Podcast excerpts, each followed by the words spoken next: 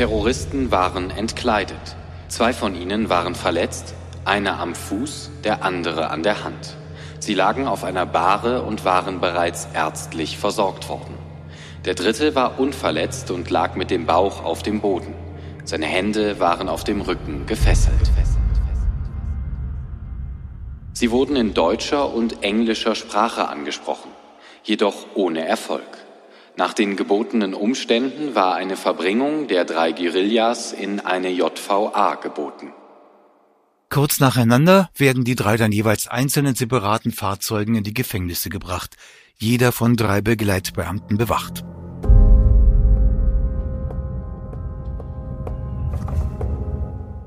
Dann fangen die drei an zu reden und hinterlassen in den wenigen Tagen ihrer U-Haft äußerst interessante Spuren. Und sie benehmen sich auf eine Weise, als wüssten sie, dass der deutsche Staat ihnen nie den Prozess machen würde. Was er ja tatsächlich nie tat. Auch nicht nach 50 Jahren. Offenbar soll es nie einen Prozess geben. Geheimakte 1972. Das Olympia-Attentat in München. Hallo Tunis, wir haben die israelische Mannschaft in unserer Gewalt. My brother came to do sport in the Olympics and they were murdered there. Die ganze Geschichte investigativ recherchiert. Bisher unveröffentlichtes Material. I was contacted by a German journalist, Christoph Lemmer. Geheimakte 1972. Die ganze Geschichte.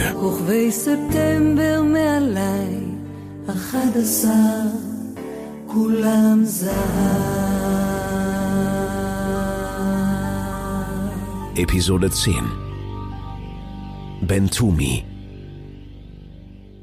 Amar Bantumi, einer der prominentesten Juristen in der arabischen Welt, seit den 1960er Jahren bis in die jüngste Vergangenheit.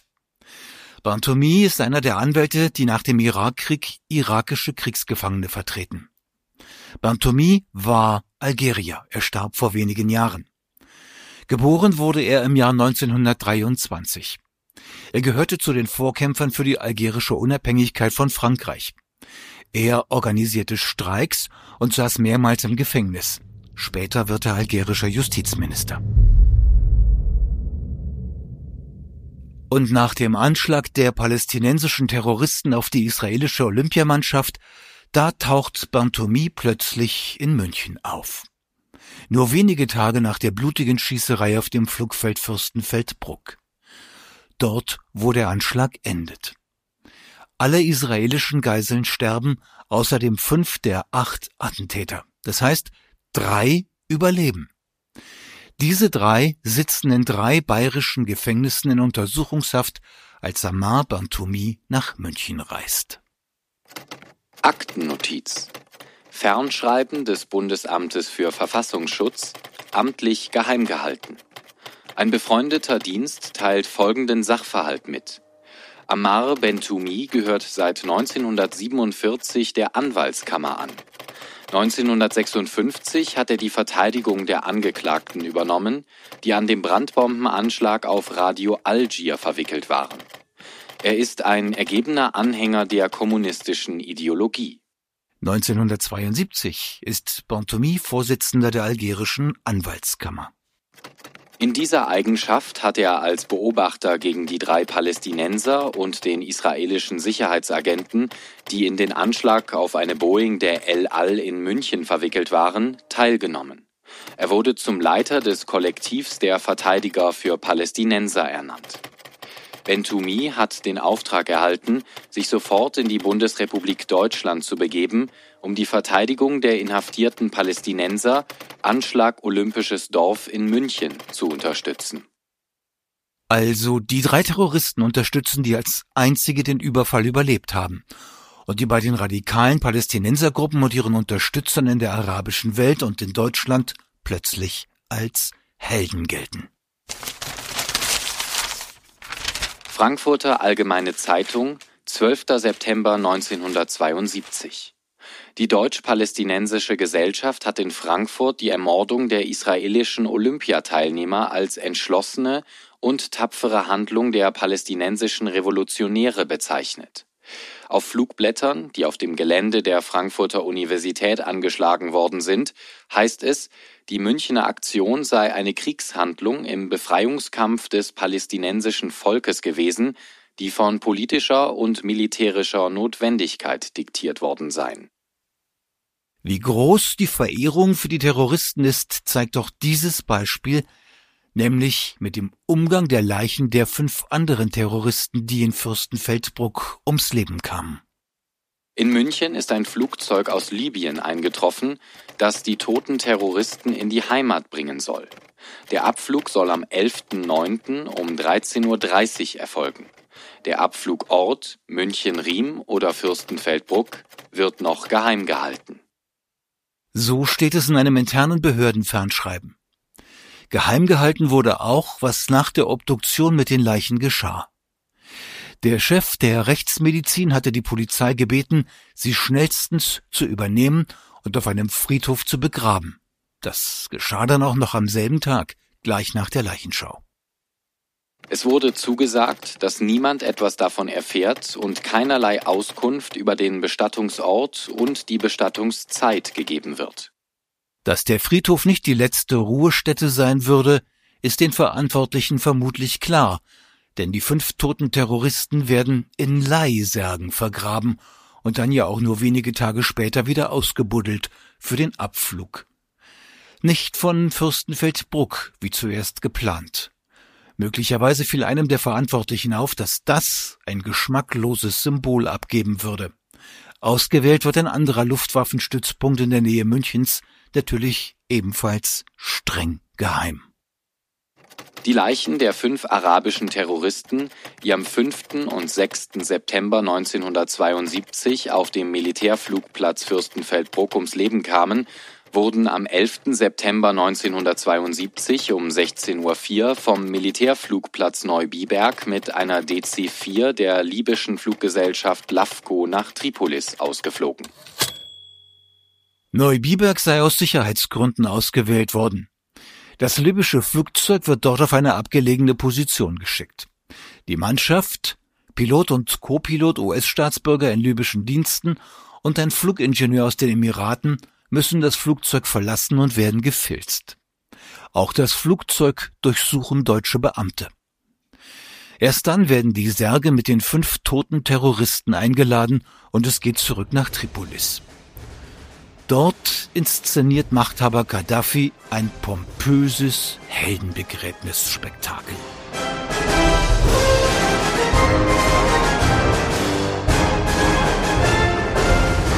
Zu Helden verklärt werden auch die drei überlebenden Terroristen. Für sie gibt es in der U-Haft Sonderbehandlung.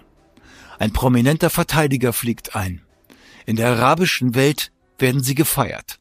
Arabische Mithäftlinge unterstützen sie. Sie schaffen es, mit der Außenwelt zu kommunizieren, aber der Reihe nach. Die drei Terroristen kommen zunächst in die Haftanstalt München-Stadelheim und werden dann gleich voneinander getrennt. Einer der drei landet in der JVA Kaisheim bei Donauwörth, einer in der JVA Straubing und einer bleibt in Stadelheim.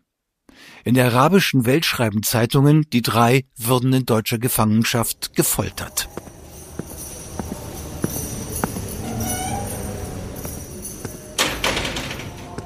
Vernehmung des Terroristen Badran. München-Stadelheim, 15. September 1972. Nach Berichten aus Libyen und Tunesien werden Sie und Ihre Kameraden schwer gefoltert, geschlagen und seelisch unter Druck gesetzt. Stimmt das? Zurzeit geht es mir gut und ich werde weder gefoltert noch seelisch unter Druck gesetzt. Von Ihnen bin ich noch nie unrecht behandelt worden. Badran schreibt im Gefängnis eine Art Tagebuch. Es findet sich in einer Akte des Polizeipräsidiums München, gesperrt bis zum Jahr 2042. Auch eine dieser Akten, die ich erst nach viel Zureden einsehen darf, wobei Kopien oder Scans verboten sind, Notizen aber erlaubt. Also habe ich auch dieses Dokument einfach komplett abgeschrieben. Die ersten Worte lauten Im Namen Allahs, des Barmherzigen und Gütigen. Der erste Eintrag ist ein Brief an seinen Vater. an den geliebten Vater Hadash Mohammed Sakik. Gruß und Ehrerbietung. Aus der verfluchten Gefängniszelle schreibe ich dir voll Sehnsucht, dich und meine Brüder wiederzusehen. Allah sei gelobt. Mein Fuß ist fast wieder normal. Ich weiß nichts über meine Brüder in den anderen Gefängnissen. Ach, wie hart ist doch das Gefängnis. Ich kann dir nicht beschreiben, wie ich leide. Aber wir müssen das auf uns nehmen für Palästina. Ich schicke diesen Brief mit einem der arabischen Brüder aus Libyen, der morgen aus dem Gefängnis entlassen wird. Allah habe Erbarmen mit den heldenhaften Märtyrern. Sein Tagebuch führt Badran auf Arabisch. Der Übersetzer überträgt es nicht nur ins Deutsche, er fasst Passagen auch mit eigenen Worten zusammen. Eingangs schildert er die ersten Eindrücke nach der Festnahme. Er selbst trägt Handschellen, er hat Schmerzen im Bein, wo er von Kugeln getroffen wurde. Er trug einen fürchterlichen Schreck davon, als die Polizisten ihm mit Gesten begreiflich machen, ihm müsse der Fuß amputiert werden. Das erwies sich jedoch als Irrtum. Wegen seines Fußes liegt er in den ersten Tagen im Gefängniskrankenhaus. Viel Zeit, viel Langeweile, viel Schreiberei. Er schildert sein Häftlingsdasein mit der täglichen Monotonie zunächst in epischer Breite. Eine erhebliche Rolle spielt immer wieder die Zigarette. Bloß etwas zum Rauchen. Während seines Aufenthalts im Krankenhaus war das aber streng verboten. Nun, es fanden sich Mittel und Wege. Er sprach anfangs nur Englisch und tat so, als verstehe er kein Arabisch, als man einen Araber als Dolmetscher hinzuzog. Dann beginnen die Polizeivernehmungen. Bei der ersten fragen die Beamten nach seinem Beruf. Er antwortet Fedayin, also arabischer Untergrundkämpfer. Als Beruf. Angeblich besitze er keinen Ausweis. Wo sind Sie aufgewachsen? Welche Schulen haben Sie besucht und wie viele Geschwister haben Sie? Zu diesen Punkten möchte ich nichts sagen. Er gibt sich bockig. Das Einzige, was er von sich gibt, sind palästinensische Propagandasprüche. Amerika, England und die Bundesrepublik Deutschland haben es so weit gebracht, dass die Israelis nun unser Land besitzen. Am nächsten Tag präsentieren ihm die Beamten den Haftbefehl wegen mehrfachen Mordes und versuchen wieder, ihn in ein Gespräch zu verwickeln. Waren Sie sich darüber im Klaren, dass durch Ihr Vorgehen der Ablauf der Olympischen Spiele empfindlich gestört wurde? Was sind schon die Olympischen Spiele gegen die Sache der Palästinenser? Ein paar Tage später ändert sich die Atmosphäre. Badran beginnt zu plaudern, erzählt über Familie, Geschwister, fantasiert und erfindet etliches, widerspricht sich, korrigiert sich. Schreibt wieder langatmige Tagebucheinträge, die der Übersetzer so zusammenfasst. Der Häftling gewinnt Geschmack an den polizeilichen Vernehmungen, weil dabei für ihn etliche Zigaretten abfallen. Auf Seite 4 seiner Notizen gibt er einen Teil des Verhörs wieder. Frage, wie sind Sie nach München gekommen? Antwort aus einem arabischen Land mit dem Flugzeug nach Rom, von dort mit dem Flugzeug nach Paris und von dort mit dem Zug nach München. Frage wie viel Geld hatten Sie mit? Antwort etwa 3000 deutsche Mark. Die Staatsangehörigkeit gab er mit Palästinenser an. Mit Genuss rauchte er die ihm angebotene Zigarette, Marke milde Sorte. In seiner Zelle hört er Kirchenglocken läuten. Das Gebimmel störe ihn, wie er in mehreren Einträgen vermerkt. Und immer wieder schreibt er Sätze wie diesen. Ich muss immer wieder an die Brüder und Verwandten denken. Aber meine Freunde holen mich heraus. Bis dahin eintöniges Knastleben.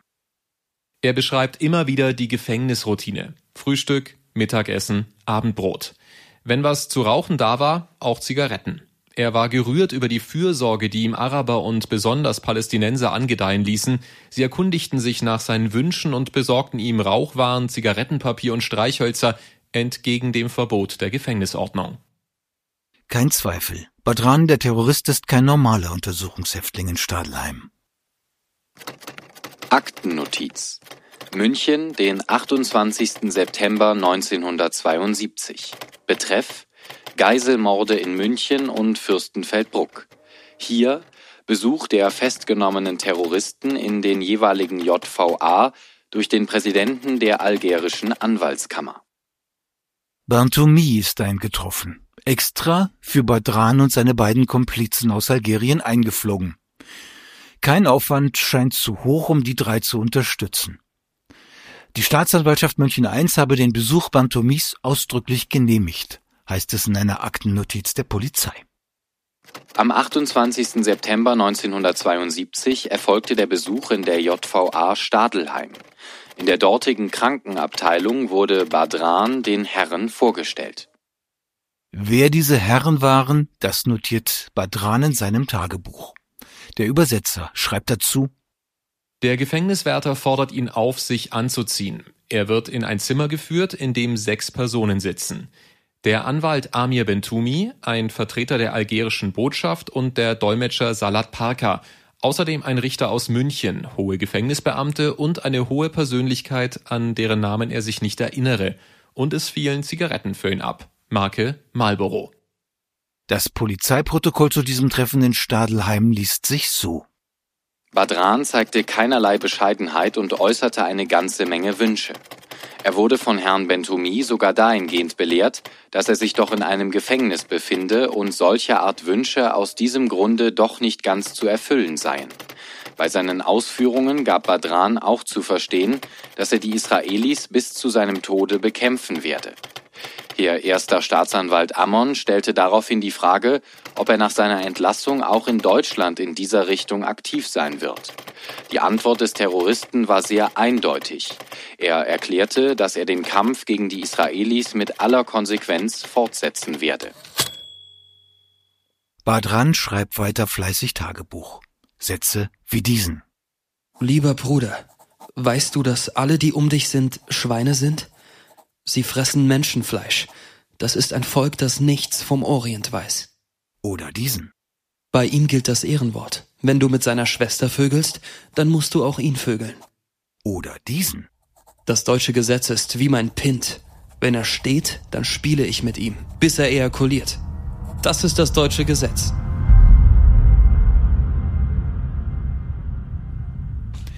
Vierzehnter Oktober 1972. Knapp sechs Wochen sind seit dem Anschlag auf die israelische Olympiamannschaft vergangen. Badran versucht sich an einem neuen Hobby. Er nennt sich jetzt Korrespondent in Münchner Haft und schreibt einen Artikel, den er an die partisanenfreundliche Zeitung Al-Muharrer schickt. Ich schreibe euch, die ihr meine Sprache versteht, hinter den Gitterstäben meines Kerkers, aus der engen Zelle mit den vier Wänden. Von freundlichen Vernehmungen Zigaretten und dem Besuch des prominenten algerischen Starjuristen schreibt er nichts. Dafür das. Wenn man hier im Gefängnis etwas kaufen will, dann muss man einen schriftlichen Antrag stellen. Und dann dauert es vielleicht zwei Monate, bis das Gewünschte kommt. Was er gar nicht wissen kann, denn er wird keine zwei Monate im Gefängnis sitzen. Und als ahne oder wisse er das schon, schreibt er weiter. Nun, wir wissen, dass morgen oder übermorgen der schwarze September uns herausholt. Wir warten auf den Tag, ab dem der schwarze September hierher kommt, damit wir zurückkehren und die Welt in Brand stecken. Euer Bruder in der Gefangenschaft.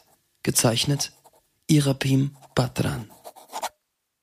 Badran und seine beiden in Kaisheim und Straubing einsitzenden Komplizen haben offenbar tatsächlich Verbindungen nach draußen. Ein jordanischer Abschiebehäftling, schon auf dem Weg Richtung Jugoslawien, wird bei einer Durchsuchung mit offenbar zwei Kassibern für Badran erwischt. Also getarnten Zetteln mit einer Nachricht. Die Zettel sind in einem Tabakpäckchen versteckt. Im ersten Kassiber steht dies. Lieber Abraham, in wenigen Tagen wollen wir Deutschland verlassen. Wenn du etwas brauchst, verständige uns bitte. Wir sind bereit, deinen Wunsch zu erfüllen, wenn es Gott will, inshallah. Außerdem haben wir deinen Brief bekommen und sind froh, dass es dir gut geht. Khalid Mohammed. Der zweite Kassiber ist noch aufschlussreicher. Er legt den Verdacht nahe, dass es sogar unter den Justizbeamten Helfer gibt. Von der Seite des Polizisten, der dir die Zigaretten gegeben hat, brauchst du keine Angst zu haben, denn er ist eine hervorragende Person und unser bester Freund. Als nächstes werden dich die Briefmarken und Zigaretten erreichen. Immer wenn du um 15 Uhr nachmittags dein Essen abholst, musst du aufpassen. Jeden Brief, den du von uns bekommst, musst du verbrennen oder in die Toiletten werfen. Und während Badran noch in der U-Haft sitzt, Da stellt das Ausländeramt der Stadt München eine Ausweisungsverfügung gegen ihn aus. Das entsprechende Formular auf grünem Papier liegt fertig ausgefüllt bereit, als am Morgen des 29. Oktober, einem Sonntag, eine Linienmaschine der Lufthansa kurz nach dem Start in Beirut im Libanon entführt wird. Die Entführer fordern, die drei Terroristen freizulassen. Und nicht nur das. Sie haben vor, sie mit ihrem entführten Flugzeug gleich selber abzuholen. Der 29. Oktober 1972 war der Tag, an dem das bis heute letzte Kapitel des Olympiamassakers über die Bühne geht. Der Tag, an dem die Palästinenser gewaltsam ihre drei Olympia-Attentäter befreien. Der Tag, auf den Deutschland offenbar schon vorab vorbereitet war. Denn die auf den 29. Oktober datierten Ausweisungsverfügungen des Ausländeramtes München, datiert also auf einen Sonntag, liegen fertig in der Schublade. Was da gelaufen ist, ist eine Geschichte für sich, die wir in der nächsten und letzten Folge von Geheimakte 1972 erzählen.